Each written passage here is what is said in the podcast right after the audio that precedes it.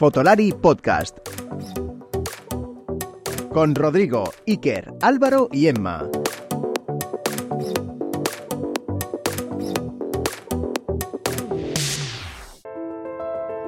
¿Han pisoteado tus derechos como profesional de la fotografía?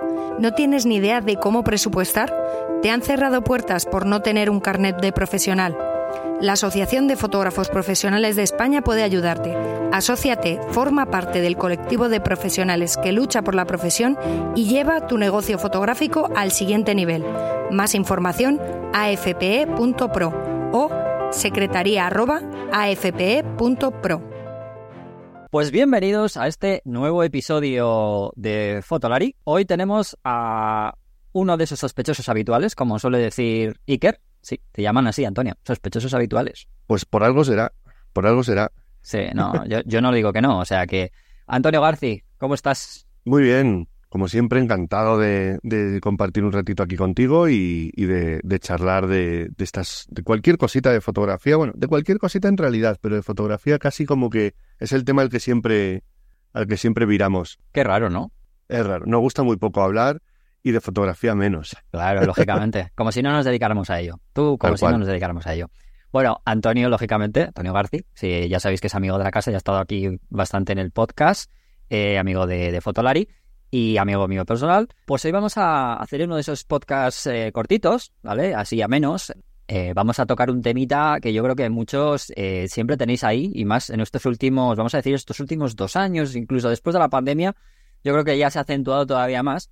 Y es que, ¿no os habéis dado cuenta que cada vez las marcas suelen optar por cámaras más caras? ¿O las cámaras caras, incluso de iniciación, cuestan más caras que antes? García, tú no te has dado cuenta, ¿no? Yo, yo sí, yo lo he notado, yo lo he notado. Sí, ¿no? Sobre todo porque te compras muchas de iniciación ahora ya, ¿no? No, pero también a mí me gusta siempre estar como al día de, de los lanzamientos que van, que van sacando todas las marcas en general. Eh, aunque solo sea por, por cotillear un poco, pues por dónde van, por dónde van los tiros, qué, novedades van integrando y, ver, un poco cuál es la competencia que van teniendo las marcas entre sí, porque al final pues uno también es tecnófilo y, yo antes de fotógrafo fui informático y estas cosas al final me, pueden, me pueden. Pero sí que me he dado cuenta, o, o, o creo que es algo bastante, bastante notorio, que cuando sale una nueva cámara, la sacan siempre, casi siempre veo cámaras que entran en un rango tanto de precios como de, tar, de cliente objetivo, que suele ser un poco más avanzado de lo que yo estaba acostumbrado a ver. Siempre veía cámaras de iniciación que eran pues relativamente baratas. O sea, yo recuerdo haberme comprado mi primera Nikon de 40 por... Bueno, me la compré por eBay en plan trapi y me costó 200 euros, pero que costaba 350 a lo mejor. Y es una gama de cámaras que sí que es cierto que se ha visto fagocitada por los móviles, pero yo creo que no del todo, porque la, la gama que más ha sufrido ha sido la cámara compacta. Y esto lo hemos hablado en otros, en otros capítulos y, y lo hemos hablado Totalmente. con micrófono delante y sin micrófono delante. Entonces, es una cosa que, que yo creo que sí es bastante más, más evidente por, por la propia, por el propio diseño de las cámaras compactas, que ahora están teniendo una nueva, eh, una nueva oleada de, de moda y tendencia, que esto daría también para hablar. Sí, lo hemos tratado alguna vez, pero es un poco eh, extraño, la verdad. Bueno, yo Curioso, es curioso. Esto es como el vinilo, ¿eh? O sea, vamos a ver qué pasa. Pero el, pero el mercado de la, de la cámara de objetivos intercambiables, y ahora hablaremos de si estamos hablando realmente de reflex o de mirrorless, sí que es cierto que se ha posicionado en un rango en el que habitualmente eh, no solía estar del todo, o sea, ha desaparecido, por así decirlo, de un, de un rango de precios que era ideal para muchísima gente que quería mm, aprender fotografía o empezar la fotografía como afición, como hobby o incluso como posible, eh, como posible salida profesional o creativa, pues, gente joven o, o, aficionados con un nivel adquisitivo bajito que, que, siempre tenían ahí su cámara de 400 euros, su cámara de 500, su cámara a lo mejor de 650 con un objetivo y, y en los últimos lanzamientos de las marcas, sobre todo ahora que tenemos el, el mundo mirrorless ya plenamente establecido, creo que ya podemos decir que está plenamente establecido y que ya prácticamente lanzamientos de cámaras reflex son anecdóticos. Como te escuche Pentax, te va a pegar. Bueno, Pentax es, Pentax es la anécdota, pero, pero ahí están también los datos que lo, que lo demuestran. No estoy encontrando lanzamientos de mirrorless en el rango de precio de entrada que también es el que crea fans de las marcas. Vamos a entrar en eso ahora, pero te voy a preguntar primero una cosa. Has comentado un poco el tema por qué puede suceder esto. El tema de los móviles yo creo que sí que inf- influye. Sí, sí, sí, puede influir, sí. Sobre todo porque es verdad que ese público que tú estás comentando se va a quedar sin eso. Pero yo creo que sabes por qué. Yo siempre tiro al mundo de... Intento quitarme un poco ese, ese punto artístico, fotográfico y demás que me gusta y en ese momento me pongo, eh, digamos, el traje empresarial, Te pones, utili- te pones utilitario. utilitario empresarial, ¿no? Entonces, fotográficamente, las compactas lógicamente ya no existen, como quien dice, o sea, de manera fabricada, Existen en gamas altas. en muy y muy altas y cada vez menos. Y lo que estás comentando tú, ese mercado, que es un mercado de segunda mano prácticamente, porque se ha puesto de moda, pero es anecdótico, muy anecdótico de hecho. Pero creo que al final ese mercado que tú comentabas de esa reflex de iniciación, lo que está haciendo es que cada vez hay menos gente que se quiere dedicar a la fotografía o se dedica profesionalmente a la fotografía y muchos de los que están, digamos, como hobby, están viendo cómo el móvil les soluciona cada vez más situaciones. Con lo cual, aunque sí que es verdad que sigue habiendo ese pequeño mercado de gente que las necesita, para las marcas probablemente harán un balance de coste-beneficio y dirán, no me sale a cuenta porque yo creo que me sale más a cuenta el coste que el beneficio en cantidad de gente. Puede ser, puede ser, pero hoy me voy a poner el gorrito de hater del móvil y tú me lo vas a, y tú me lo vas a Yo permitir te porque permito lo que quieras, Antonio. O sea, ya lo sabes. porque, porque hay confianza y sabes cuándo hablo con comillas y cuándo hablo sin comillas. Por supuesto. Así que me voy a poner el gorrito y te voy a, y te voy a negar la mayor, porque creo que todavía hay muchísima gente que aunque el móvil eh, les va a solucionar la mayoría de las situaciones en las que se, en las que se van a encontrar cuando quieran hacer fotografía por afición, existe también la afición a la cámara. Y me explico. La gente cuando quiere aprender fotografía o tomarse la fotografía más en serio, creo que sigue con esa idea de quiero aprender a usar una cámara teniendo en cuenta que la del móvil es una cámara, pero es lo mismo que tenían cuando la compacta. Yo empecé haciendo fotos con una como un aficionado a la fotografía, pero sin saber que era aficionado a la fotografía. El móvil cubre eso, cubre la afición a la fotografía o la necesidad de hacer fotografías cuando no tienes un, un enfoque como fotográfico más, más intenso de eh, sentirte creador fotográfico. Cuando te quieres sentir creador fotográfico es posible que quieras aprender los mecanismos de la cámara. Y ahí es donde el, el teléfono, por su propia especificación y diseño, no te cubre porque la apertura es fija, porque no puedes intercambiar objetivos más que los que vienen integrados si tienes varias lentes, ese tipo de, ese tipo de cosas. Te entiendo, te entiendo. A lo por donde iba a ir cuando me he puesto el vestido Claro, de claro, me claro. refiero eh, más empresarial, estaba yendo al punto de números, estadísticas. Claro, de coste-beneficio, no de... Yo estoy de acuerdo contigo, ¿eh? Lo que dices, ¿eh? Que coste, ¿eh? Pero empresarialmente ya he, habido, ya he hablado con bastantes personas de, del mundo de las cámaras y demás, incluso gente en la escuela el otro día en EFTI, pues hubo gente de alguna marca que estuvo que mostraban eso, ese miedo a que las gamas bajas no se venden tanto como se pensaban, porque ya el público ha cambiado y el coste, ya digo, me refiero en cuanto a números, estoy hablando de números, ¿eh? Sí, sí, sí, cantidad de, cantidad de, cantidad de personas. Lo que me comentas tú, estoy totalmente de acuerdo, o sea, y que siga y que siga eso, porque yo soy el que, tanto tú como yo, que somos profes, además, aparte de fotógrafos, vienen gente a aprender con la cámara, por supuesto, Sí. y sabemos perfectamente que hay cosas que no se pueden hacer con el móvil y que, que, son, son usos necesarias. diferentes y que efectivamente, efectivamente. Pero incluso eso te lo voy a discutir por, y no, te, no me tengo que ir muy lejos, ¿eh? No me tengo que ir muy lejos. Solo me voy a ir a Fotolari, Qué raro, qué raro, claro que sí. donde eh, me encontré con un artículo que me llamó poderosamente la atención.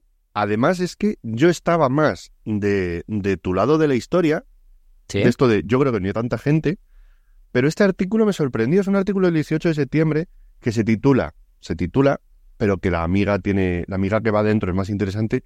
El artículo se titula Casi la mitad de las cámaras vendidas siguen siendo de Canon. Que eso podría llamar la atención diciendo, joder, pero si todo el mundo se está comprando Sony últimamente. Pues parece que no es para tanto. No es... Tú el primero. Yo el, bueno, yo el primero. Y yo, seguramente el segundo. O sea yo, cubro, yo cubro cuota de cámaras de Sony por varios... Por varios personajes, vamos. Por varios canonistas.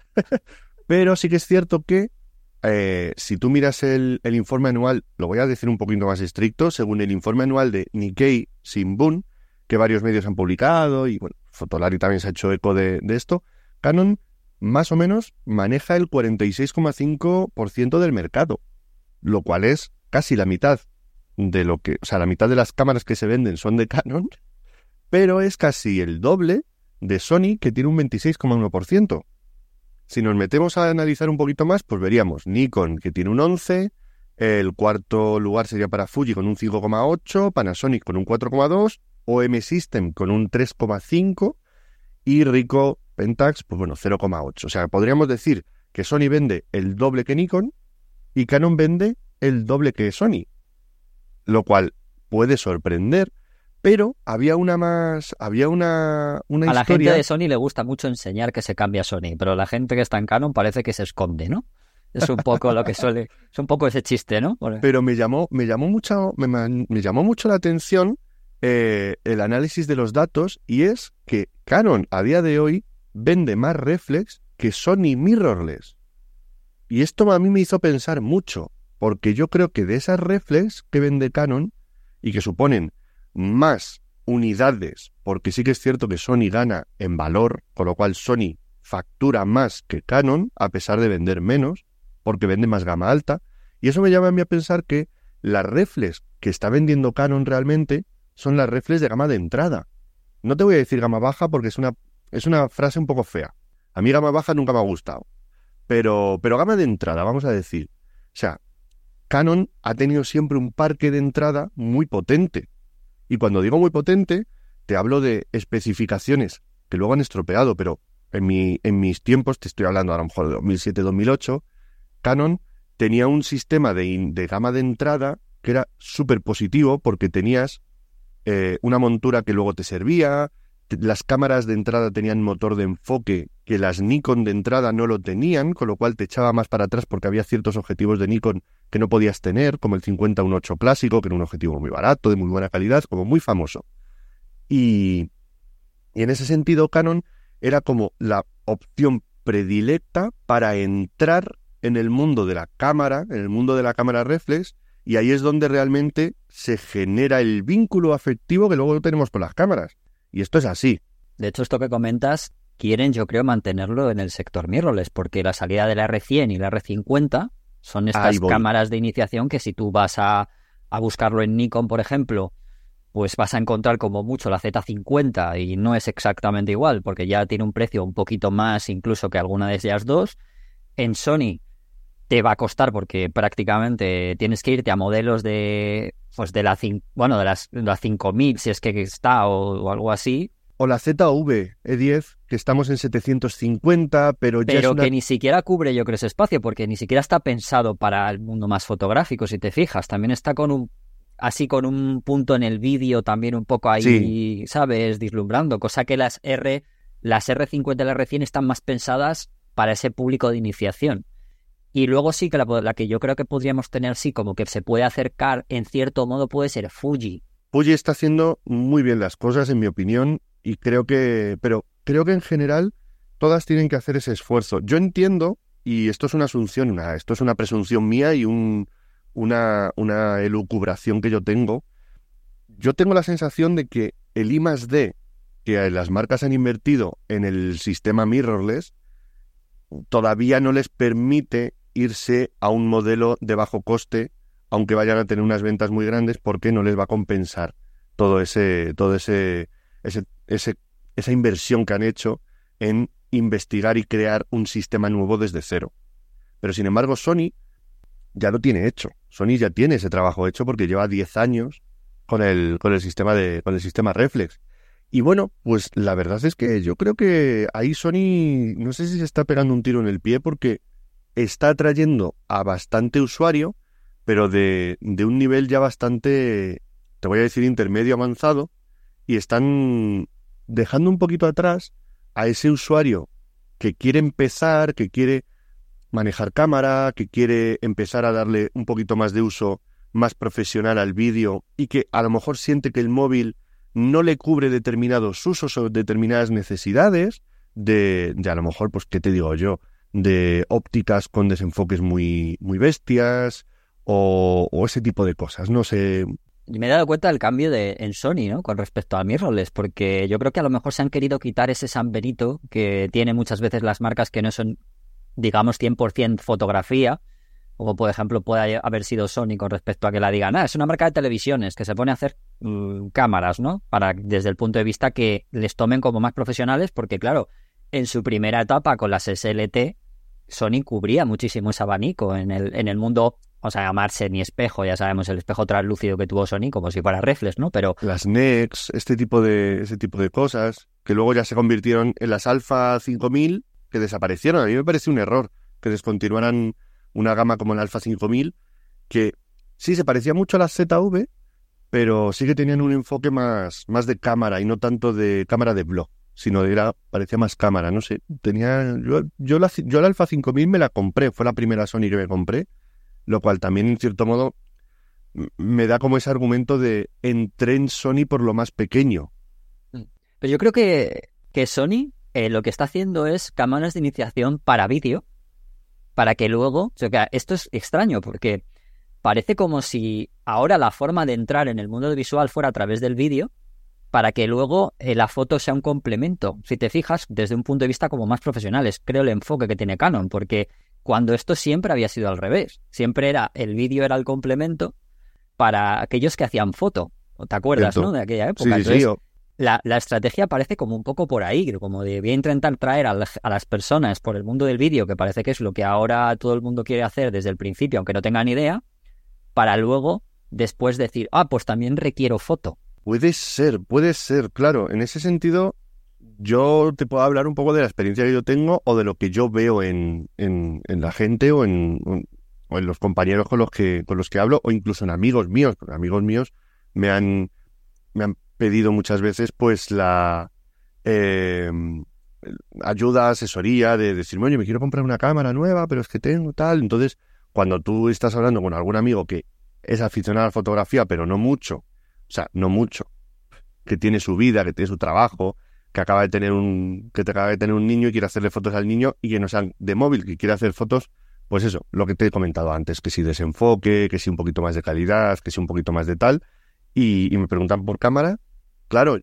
yo ahí ya me quedo con la tesitura de ofrecerle opciones por encima de mil euros y no me, o sea, creo que no tendríamos que irnos a esas, a esos precios para que un aficionado pudiera tener una cámara que le cubriera esa... esa... Creo que el, la competencia con el móvil en esa gama todavía puede existir y creo que además es un buen punto de partida para traerte al usuario, engancharle con la afición de la cámara. Sabemos que el móvil se usa para todo, pero la cámara siempre la usas con un enfoque más fotográfico y siempre es para hacer fotos.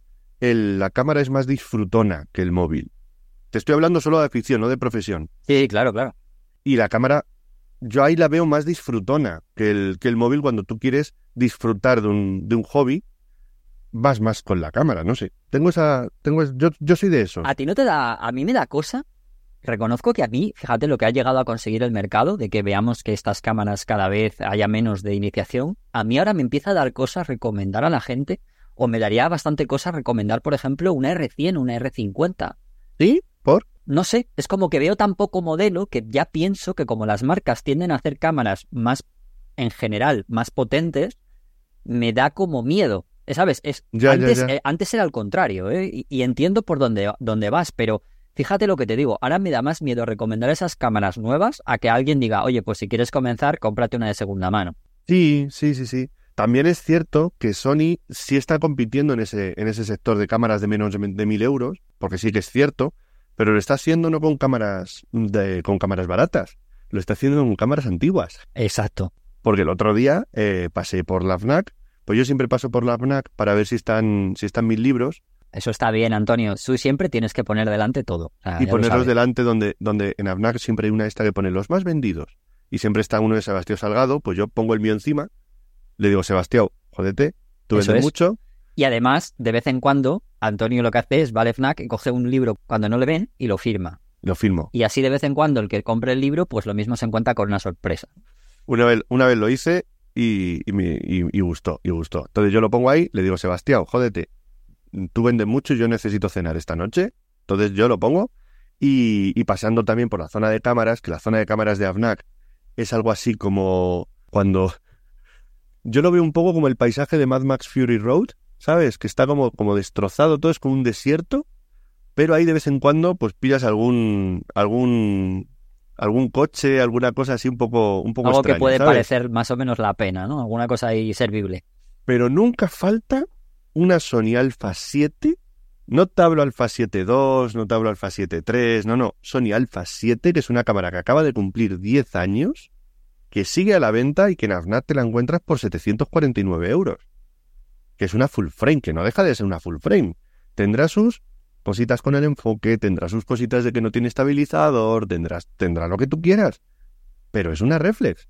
Y es muy sorprendente una reflex que en su día era, pues eso, gama pro, te la vendan por 750. O sea que Sony no ha perdido ese enfoque y aunque no lo está llevando al, al otro mercado, sí que, sí que es cierto que al final se está haciendo competencia ella misma, pero está cubriendo un poco ese, ese rango también, yo creo. Lo mismo les sale rentable a las marcas hacer esto que estás contando tú, porque al final es verdad que sensores antiguos, tecnología un poco más antigua, pero claro, son personas que están aprendiendo que a lo mejor no van a necesitar o no van a entender tampoco esa gran mejora que necesitan al 100%, porque, bueno, A ese punto voy yo, a ese punto voy yo, al de, al de quiero una cámara con la que empezar a manejar una cámara, como cuando te compras, cuando quieres aprender a tocar un instrumento, si quieres tocar la guitarra no te compras de primeras un Stratocaster, a menos que quieras un Stratocaster y ya, entonces ya sabes lo que quieres, pero si no te compras la guitarra eh, sonora que te encuentras en el Alcampo por 150 euros, empiezas a aprender, te aprendes los primeros acordes con ella y luego ya vas a saber qué guitarra quieres y ya vas a ser mucho más fino y te vas a gastar más dinero porque sabes que te va a compensar. Pero de primeras, si a ti te gusta la fotografía o sientes que te gusta la fotografía porque haces muchas fotos con el teléfono y te gusta y lo disfrutas y tal, y como que sientes que, jo, me molaría dar el siguiente paso, ves que las cámaras que hay cuestan 1500, 1600 para empezar y es un salto importante y mucha gente, no todo el mundo, al final nosotros pensamos también durante, desde el punto de vista de, de profesional que lleva varios años y sabe que una cámara de, de 2.800 euros al final le va a compensar, pero a la gente no le compensa. Y al que no se dedica a esto ni tiene intención de dedicarse, no le va a compensar de ningún lado salvo que mm, su afición sea muy intensa, el aficionado entusiasta que llaman las, las marcas y, y aún así va a tener que ahorrar o es una persona que tiene un poder adquisitivo mucho más alto. Pero el, el, el ciudadano de a pie, ya gastarse 600 euros en una cámara le supone, le supone ahorrar, pues a lo mejor medio añito. Sí. Bueno, pues a ver cómo, cómo le sale esto, sobre todo la apuesta de Canon, que es el que vemos más así, porque es cierto y hay que reconocer que las primero, las primeras incursiones de Canon en el segmento mirrorless eh, sí que eh, fueron como meras pruebas, ¿no? Tanto en el sector de gama baja, eh, bueno, gama de iniciación, o las primeras así full frame, porque además ahora han apostado por estas gamas de iniciación, la R100 y la R50, dejando de lado la primera gama que sacaron de iniciación, como fue la M, ¿no? Entonces, a ver qué tal, ¿no? A ver qué tal y Sí, sí, sí. A mí me pareció una pena que, es- que descontinuaran la montura M o que no utilizaran, que no desarrollaran la montura R pensando en algún tipo de compatibilidad con la montura M y tener así, como quien dice, las dos, las dos gamas separadas de, o coexistiendo.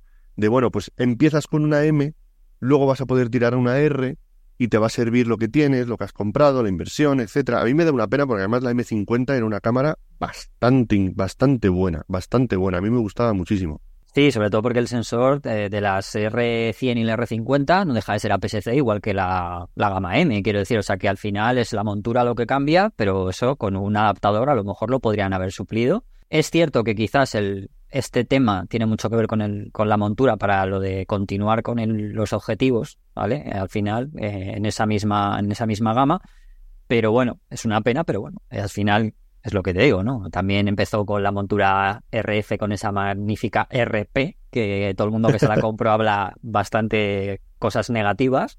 Y mira por dónde está ahora el Canon, ¿no? Con esas magníficas R5, eh, la R7, cámaras que incluso, bueno, la R7, incluso siendo APS-C, que a mí me parece una cámara maravillosa. Están haciendo muy buen trabajo. Es que una R7 es lo que yo creo que con estas cámaras está volviendo a ese momento Canon, y esto que fíjate que yo diga esto de Canon, eh, en estos últimos años cuando he hablado bastante pestes de ellos, eh, está volviendo a ese punto, ¿no? Yo tuve una 7D y cuando he visto la R7 me resulta muy alentador esa R7 como fue la 7D para muchos fotógrafos que querían tener una cámara potente dentro del segmento profesional siendo APS-C, ¿no? Sí, sí, sí, sí. Justamente, ese es el, ese es el punto. Muchas veces nos vamos a a hacer un poco la guerra de marcas en, en las gamas altas, que si Z9, que si Z8, que si Alpha 7 R5, que si R5 de Canon, todo este tipo de cosas, incluso, pues bueno, ahora Fuji ha sacado la GFX 100, que ya se mete en formato medio rápido, con seguimiento, etcétera, y un montón de cosas, pero yo creo que la guerra también está abajo y creo que es la más importante porque es la que, vuelvo a repetir, fideliza y crea eh, los, los, fans marquistas. O sea, tú no eres canonista porque tengas una 5 d Mark IV, tú eres canonista porque te compraste una 350D y fuiste muy feliz con ella y luego quisiste seguir ampliando y, yendo al siguiente nivel gracias a todo lo que habías aprendido utilizando una cámara tan pequeñita, tan pobre y, y, tan, y tan flojita, por así decirlo, como la 350D. Pero la 350D es la que hace canonistas, no la 5D Mark IV ni ahora la R5. Son esas pequeñas cámaras las que además nos generan el mayor vínculo afectivo, por así decirlo, porque siempre que estás aprendiendo hay mucho, te implicas mucho y, y, eso a nivel emocional yo creo que también, también influye cuando, cuando decides por apostar por una, por una cámara, por una marca o por otra. Yo creo que ahí es donde está el punto.